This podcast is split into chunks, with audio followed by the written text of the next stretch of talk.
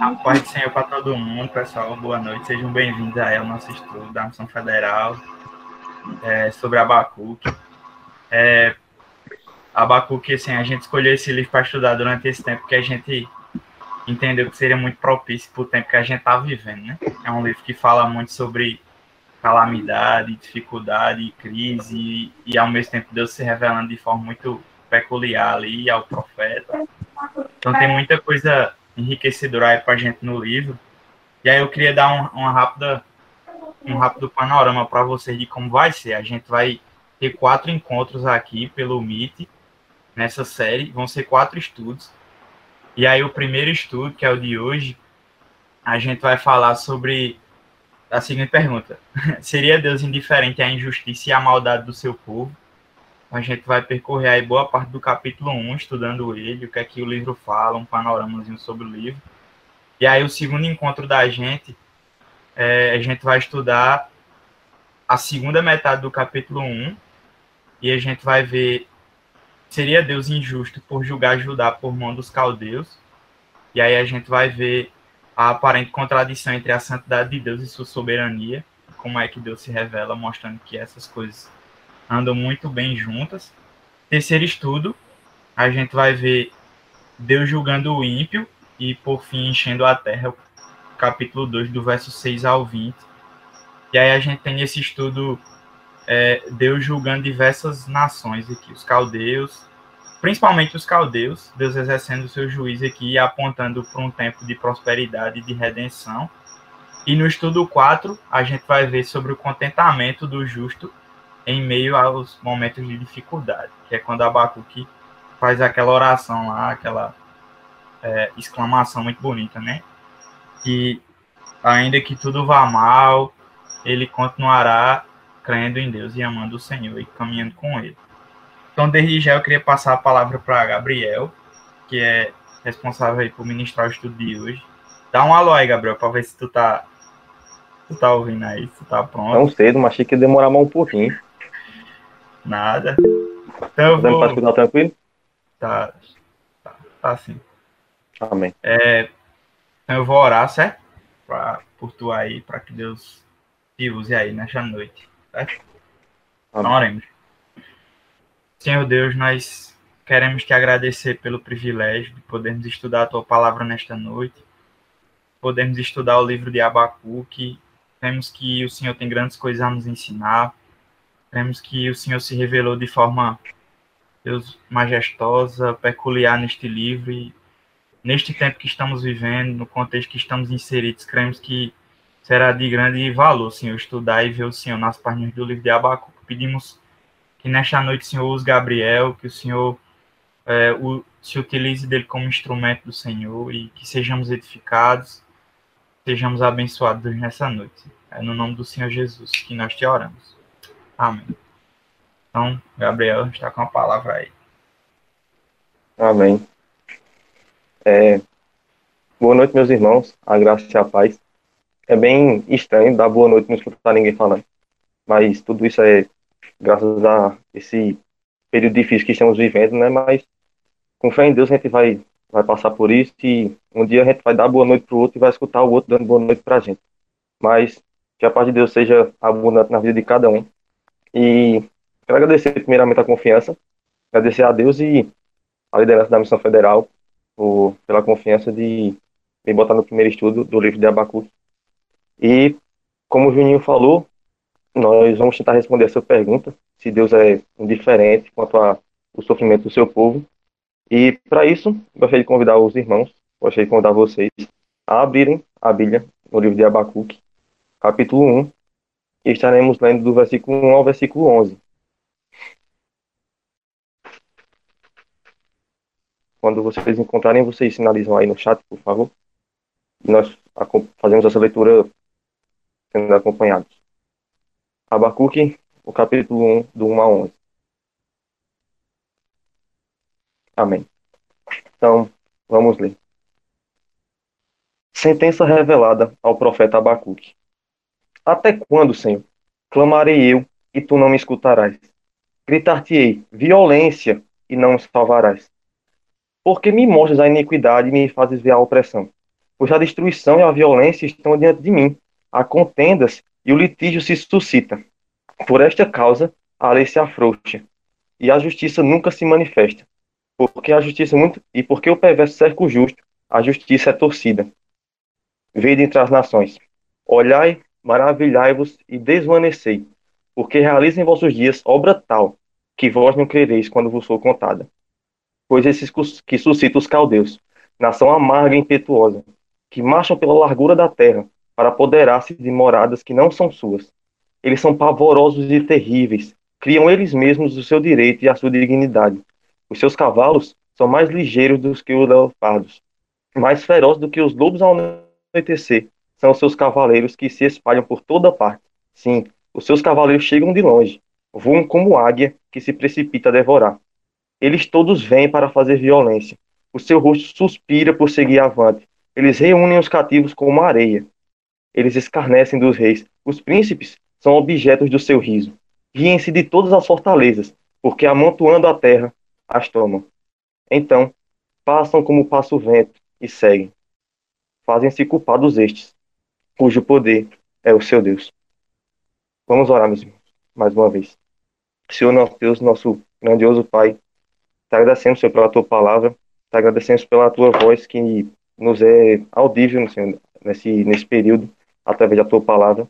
E te pedimos nesses momentos, Senhor, que o Senhor possa estar abrindo nossos corações para receber a tua voz, que possamos entendê-la e confiar cada dia mais, Senhor, na tua pessoa e na tua obra em nossas vidas.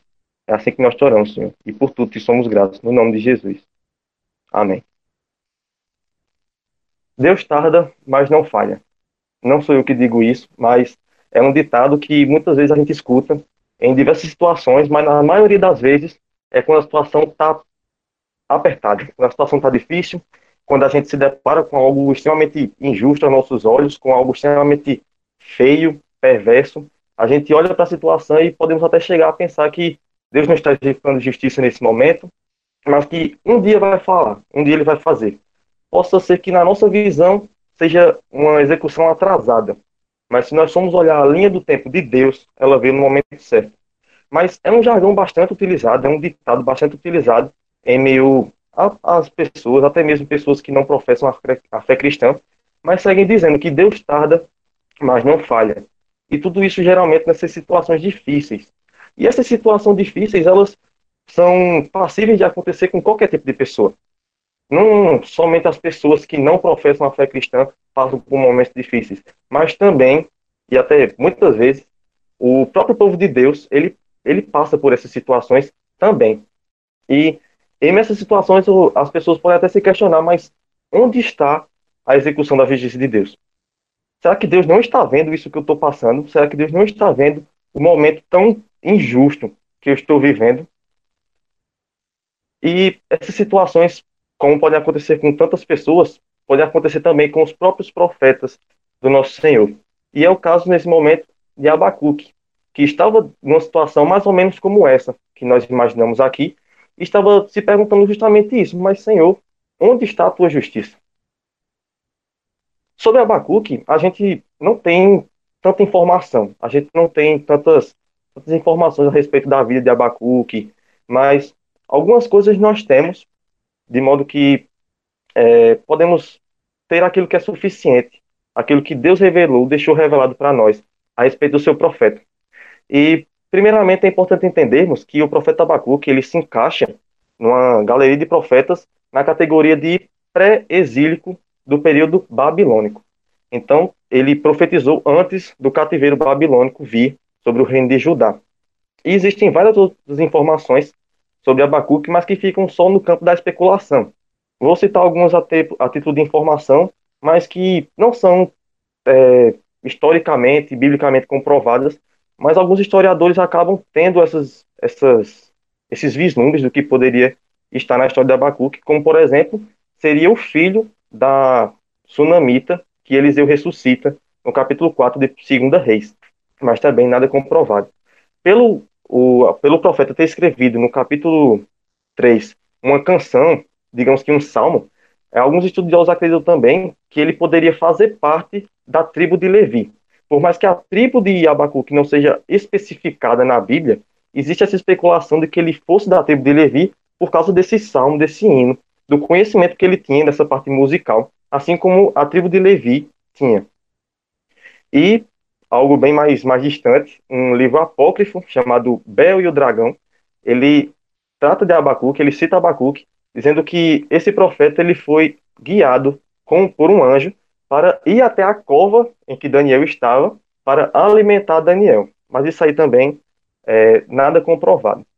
Nós sabemos que Abacuque ele profetizou antes do período e provavelmente, muito provavelmente, durante o reinado de Jeoaquim, que foi um terrível rei para o povo de, de Judá. Foi um rei perverso. A, a busca pelo Deus Altíssimo na, no, durante seu reinado foi entrou em declínio e as pessoas praticamente se esqueceram de que existia um Deus, daquele Deus que havia tirado os tirado do deserto.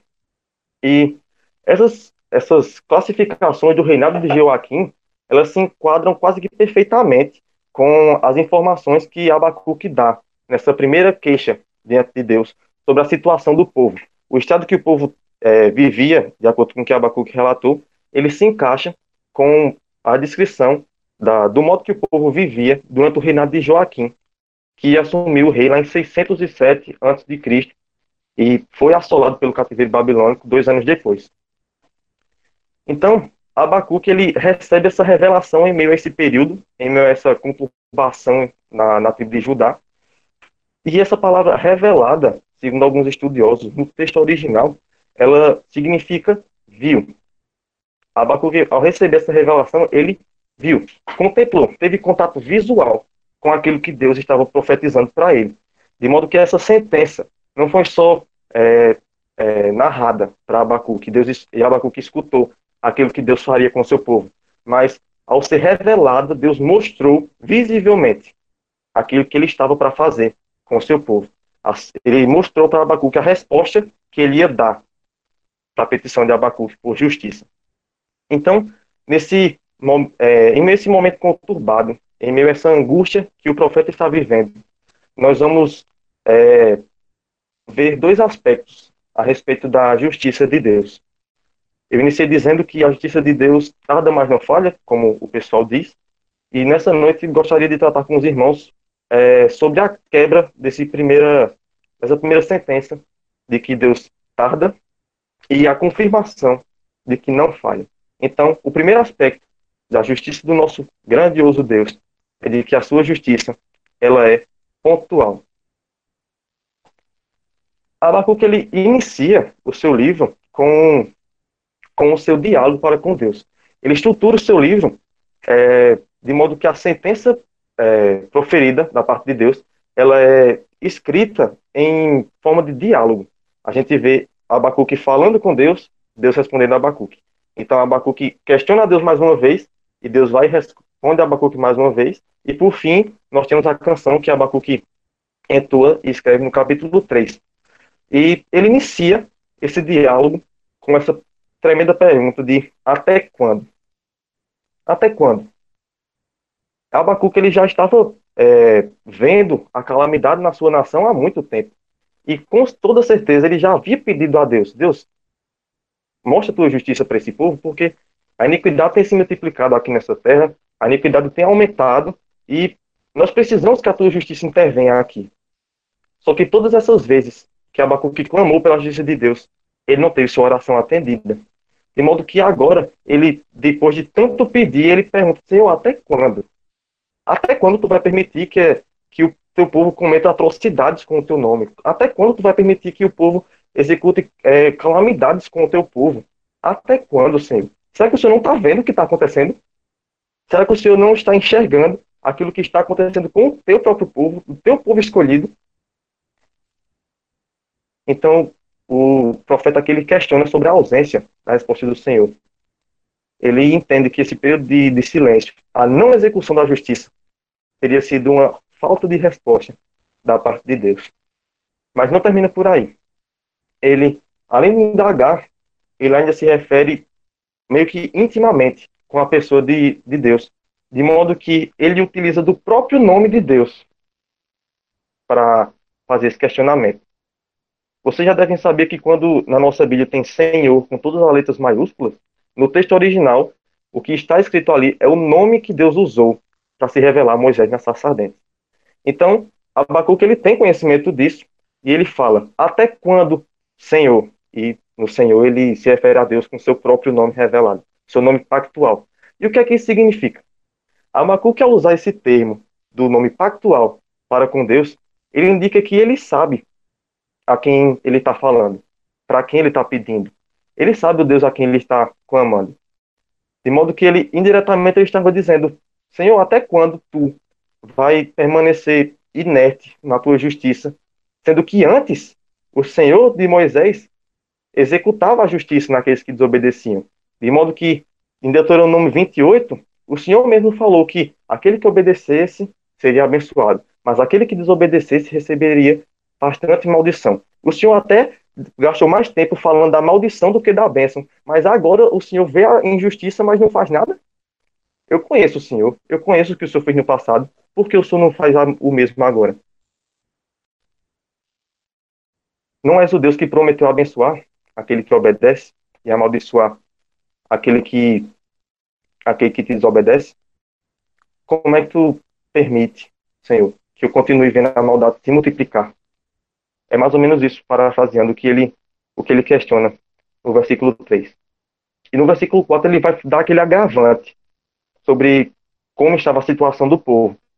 De modo que o, o local designado para exercer justiça diante do povo, que eram os tribunais, os lugares de julgamento, onde o, a autoridade no tribunal ela, ela era encabida, incumbida de exercer justiça para com aquela causa, esse lugar havia sido corrompido pela injustiça também.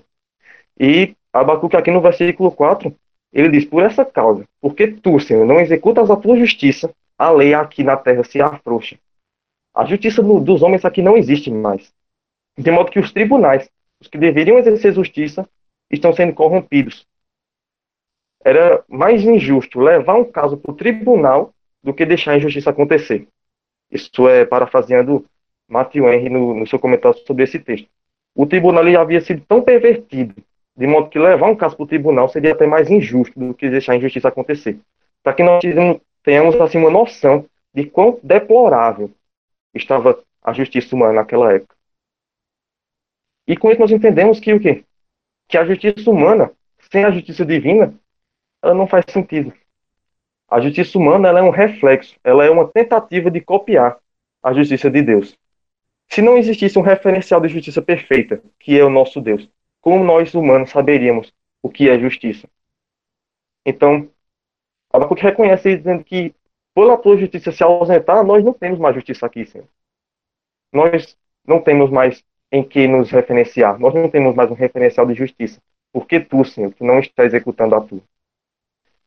Essa petição de Abacuque, essa característica de Abacuque questionar a Deus, ela é bastante semelhante com a de outro personagem que nós conhecemos, bíblico, que também clamou a Deus por justiça. Esse personagem é Jó. Se nós formos para o livro de Jó, nós vamos ver que Jó, naquele seu contexto, ele também estava clamando por justiça. Assim como Abacuque aqui está clamando por justiça. Mas se formos traçar um paralelo, assim como existe a semelhança entre eles dois, por ambos estarem clamando justiça, um clamava justiça para ser absolvido, enquanto o outro, ele clama por justiça para receber o castigo merecido do seu povo. Olha que coisa interessante. Jó, no, em, todo, em todo o seu livro, ele questiona Deus, Senhor, por que está acontecendo isso comigo? Eu não, eu não tenho nada para me culpar. Os meus amigos estão dizendo essas coisas aí, mas eu não, eu não mereço receber isso. Eu mereço a tua justiça. Mas quando ele conhece a Deus, quando ele conhece a Deus, ele entende o quão miserável ele é. Enquanto Abacuque aqui ele já reconhece isso. De modo que ele clama por justiça já sabendo de que se Deus for executar a justiça, o povo vai ser castigado.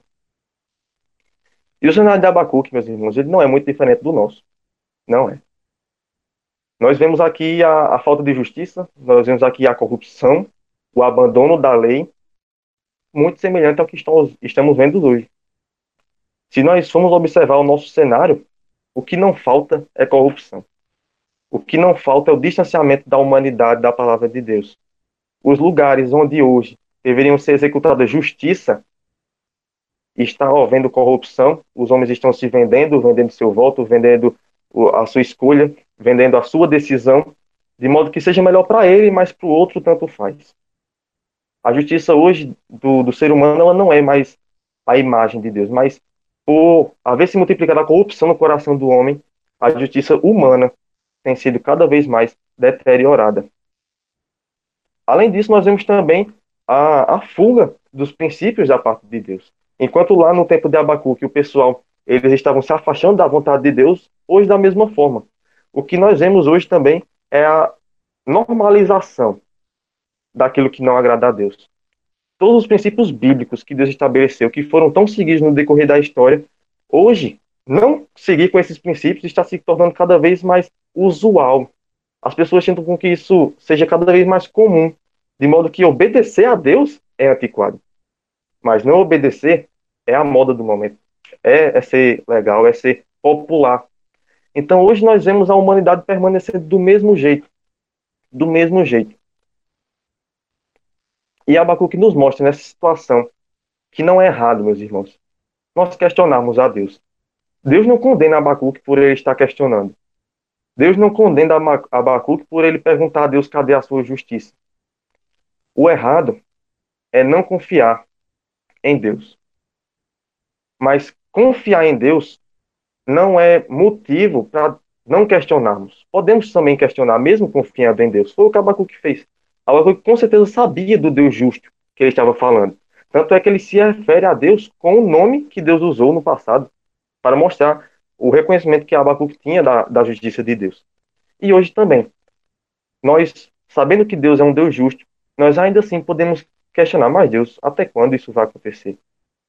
Isso até é bom para a nossa própria alma, para que não fiquemos carregando um peso nas nossas costas, um fardo em nossa alma, de modo a é, acumularmos angústia, mas Deus hoje nos dá a liberdade.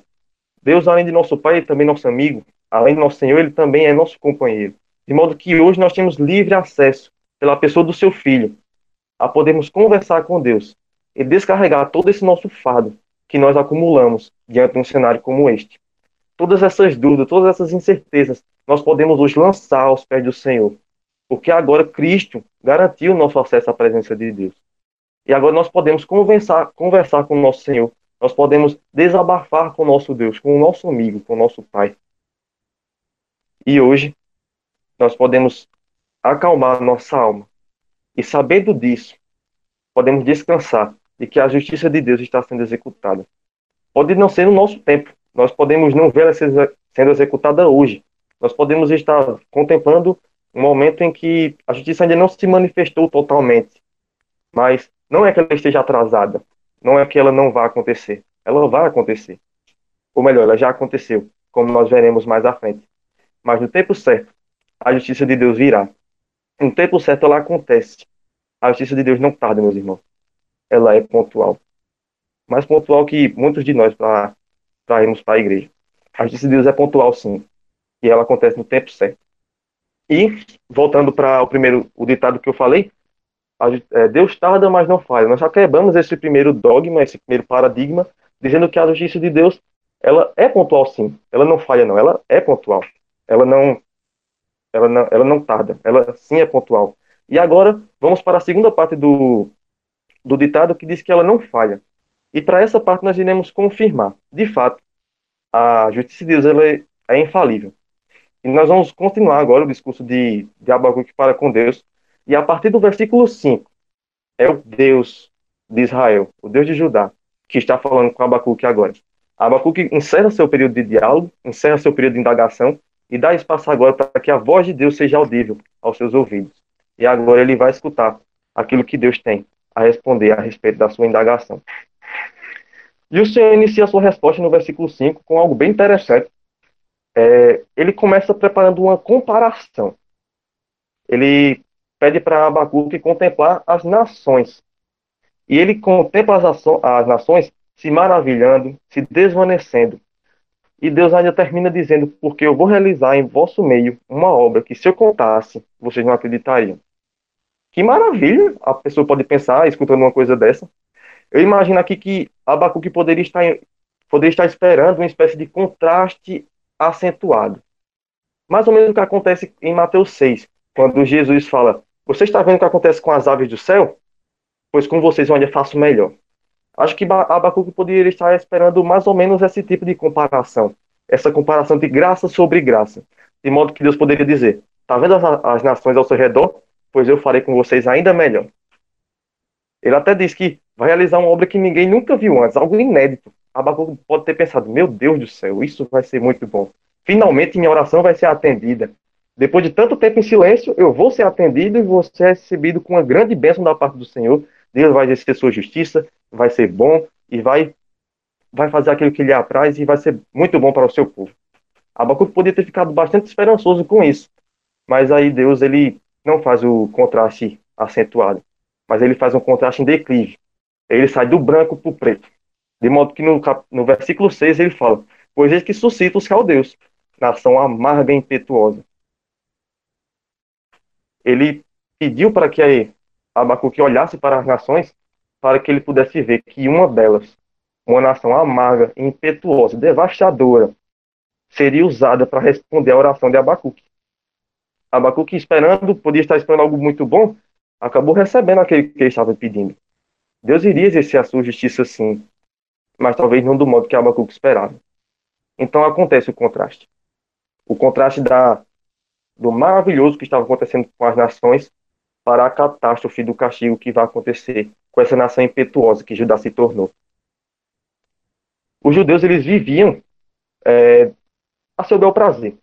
Eles, o seu Deus era o seu ventre, de modo que eles faziam aquilo que lhe apraz. Eles não tinham justiça, não tinham senso de justiça e tinham se tornado essa nação que aquele que tivesse mais poder dominava sobre o mais fraco e não importa a justiça nesse momento. Agora Deus, ele estava utilizando desse modo de viver do povo de Judá para aplicar o seu castigo também. De modo que agora ele pede: olha a nação, está vendo essa nação? Ela é poderosa, mais poderosa que vocês. Assim como para vocês, quem tem mais poder domina o mais fraco, eu levantarei uma nação que tem mais poder e dominará sobre vocês. E vocês agora receberão a justiça devida, por terem se afastado de mim, por terem profanado meu nome, por terem se afastado da minha justiça. E a partir do versículo 6, Deus passa a descrever de maneira nada agradável as características dessa nação. Ele passa a trazer, versículo após versículo, repetições de palavras que identificavam a nação como sendo uma nação horrenda, terrível, dura.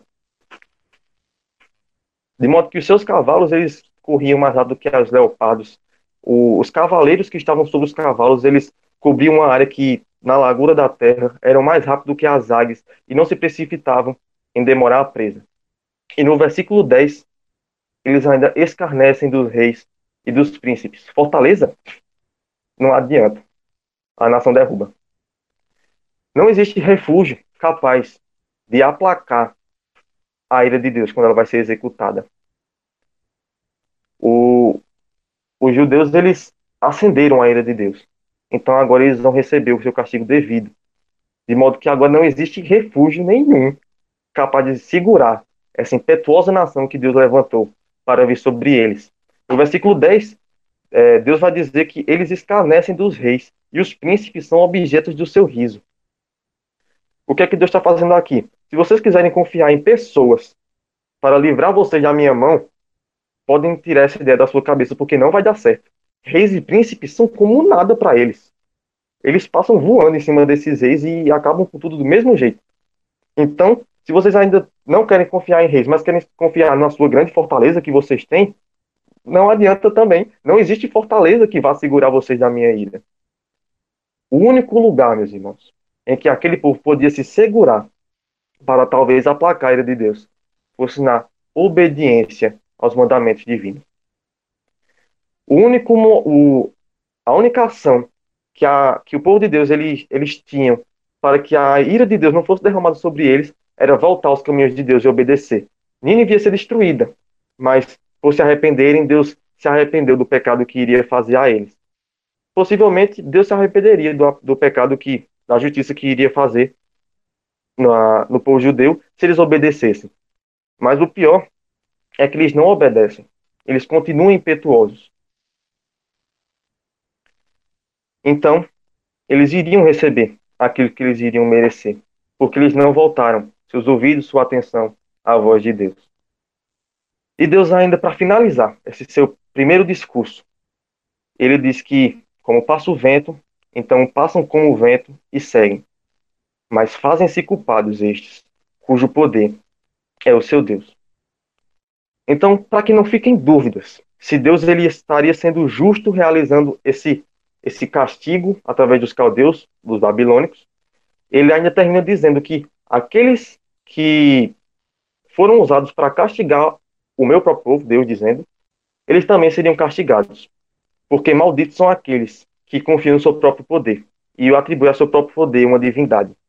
Os babilônios, eles não eram cristãos, eles não professavam a fé cristã, não acreditavam em Deus, mas acreditavam em deuses.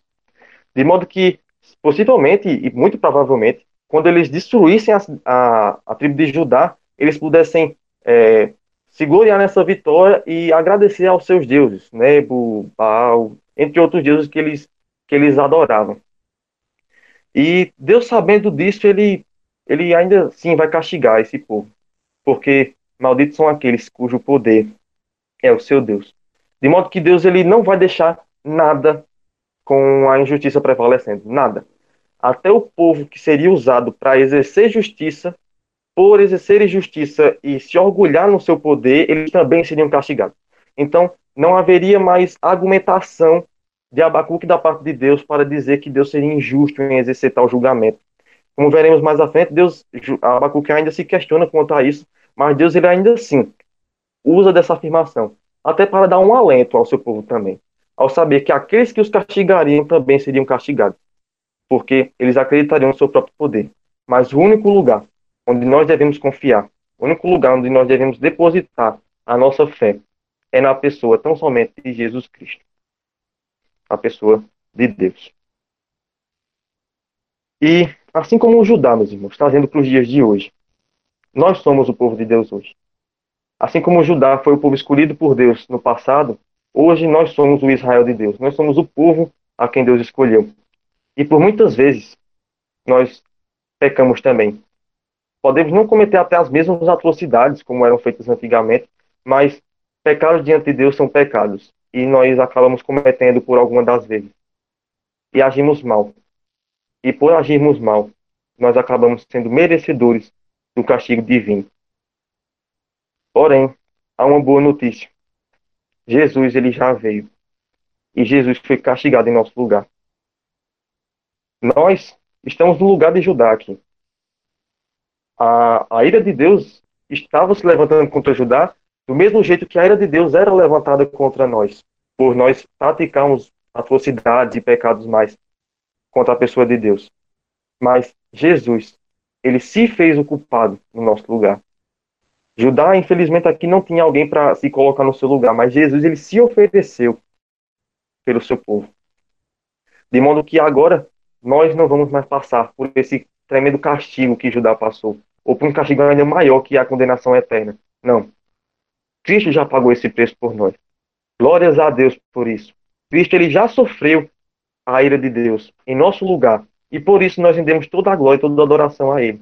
Porque hoje nós estamos descansados e confiantes na pessoa de Jesus Cristo, que já pagou o preço por nós. Hoje nós vivemos o que Cristo já conquistou nós não temos mais o que buscar conquistar. Nós não precisamos confiar em mais nada, mas confiar tão somente na obra de Cristo, porque ela é suficiente para nossas vidas. Ela é tão, tão sublime que não existe nada mais que possa ser acrescentado. Ela é perfeita.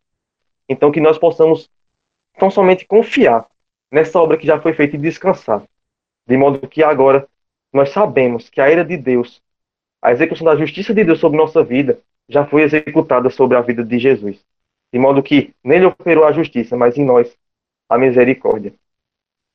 Louvado seja o nome do Senhor por essa tão grande obra realizada na cruz. E por outras vezes também, nós podemos até enfrentar algumas situações difíceis, algumas situações é, que podem tentar até enfraquecer a nossa fé, como muitas vezes nós somos é, escarnecidos por pessoas que não professam a fé cristã, nós passamos dificuldades. Não passamos ainda uma, uma, uma aflição tão grande como o pessoal no Oriente Médio, mas passamos, de certa forma, uma, uma perseguição psicológica, digamos assim. Às vezes somos rejeitados, ou enfim, passamos por dificuldades por professar a fé cristã. Até podemos nos deparar perguntando, mas Senhor, como, como pode, Senhor? O Senhor não está vendo a aflição do teu filho? Eu te sirvo, eu dou o dízimo, eu canto na tua casa, eu até ajudei a limpar a igreja um dia desse, mas mesmo assim, os ímpios eles estão prosperando e eu, o teu filho, o teu escolhido, tu não vai fazer justiça para o teu filho, Senhor. Mas nós precisamos entender e nos lembrar de Mateus 5:10, quando o próprio Jesus nos diz: Bem-aventurados sois vós, quando forem perseguidos por causa do meu nome, porque de vocês é o reino dos céus. Que nós possamos ter essa, esse alento ao nosso coração, de saber que, por mais difícil que seja a perseguição, por mais que estejamos vivendo um momento injusto, mas bem-aventurados nós, nós somos. Maior é o nosso galardão do que o galardão daqueles que se aproveitam nessa vida, daqueles que se deleitam nessa vida. Porque o nosso galardão não se, ele não se resume a essa vida. Esse galardão que nós temos, ele está guardado num canto incorruptível. Num canto onde a traça nem ferrugem pode chegar. E aquele que faz o seu poder, o seu Deus, ele é culpado diante do Deus Todo-Poderoso. Nações se confiam nelas mesmas, é, pessoas ricas se, se confiam no seu dinheiro, inteligentes confiam na ciência e, e tudo mais. Mas somente aqueles que depositam sua confiança em Deus, que receberão a misericórdia oriunda do seu filho. Todos aqueles outros que se baseiam na sua, na sua própria justiça são culpados. Então, meus irmãos, que possamos entender de que a justiça de Deus, ela também não falha. Ela chega na hora certa e ela também nunca falhará em nossas vidas. De modo que, por mais que não entendamos a situação agora, haverá um dia, pode ter certeza que esse dia vai chegar, de que a justiça de Deus será executada de uma vez por todas. De que o seu povo será redimido, não pelo aquilo que eles fizeram, mas pelo que o seu filho já fez. E aquele povo que se permaneceu é, impenitente quanto às obras do Senhor, quanto às ordens do Senhor, eles receberão a devida, o devido, a devida punição. Por mais que nós não vejamos ela sendo executada agora, mas que nós possamos descansar nosso coração nesse Deus que não é indiferente quanto à oração do seu povo. Ele tem escutado a nossa oração. Ele tem visto a, a situação que nosso planeta vive, ele tem visto a corrupção que tem se espalhado, mas ele não se mantém indiferente quanto a isso. Ele está escutando. E no seu tempo, ele irá executar a sua justiça de uma vez por todas. E a nossa justiça, meus irmãos, ele até já, já executou naquele sacrifício que o seu próprio filho fez na cruz do Calvário. Deus ele permanece justo e atento à oração do seu povo. Ele contempla a situação que estamos vivendo e nos atende no tempo certo. Pode não ser o tempo certo para nós, mas para Deus sempre vai ser na hora exata, porque a primeira, o primeiro aspecto é que a justiça de Deus ela é pontual. E pelo sacrifício de Jesus, nós temos hoje essa liberdade de professar nossa fé, de viver pela fé no Senhor. Nós temos essa liberdade de contar com o Senhor e confiar em Deus, de modo que podemos saber que Ele está executando sua justiça, que Ele está atuando em nosso meio. E quando nós somos, formos, formos tentados a pensar onde está a justiça de Deus, que a gente se lembre de que a gente já está vivendo ela. A justiça de Deus já aconteceu em nossas vidas de modo que hoje nós somos justos diante de Deus, pela obra que Cristo Jesus já realizou por nós. Que possamos nos basear nessa verdade, que possamos acreditar nessa, nessa verdade tão doce aos nossos corações, que antes estavam tão perturbados pelo medo da ira de Deus vir sobre nós.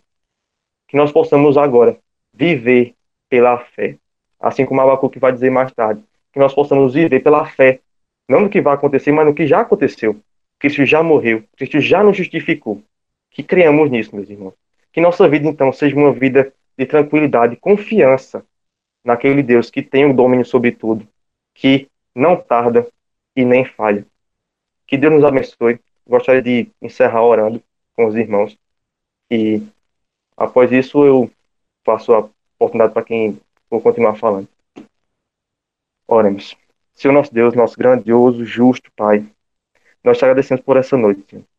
Nós te agradecemos por esse alento que o Senhor traz ao nosso coração, através da, do teu profeta, Senhor Abacuque.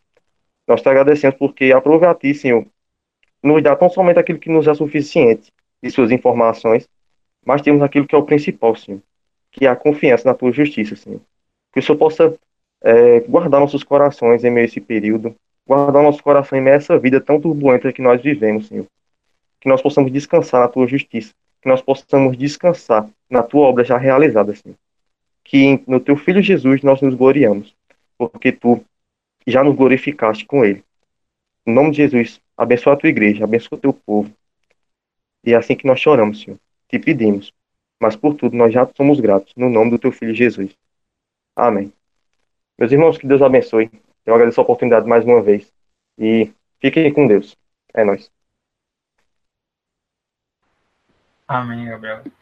Então, pessoal, bênção de Deus aí. Acho que estudo propício.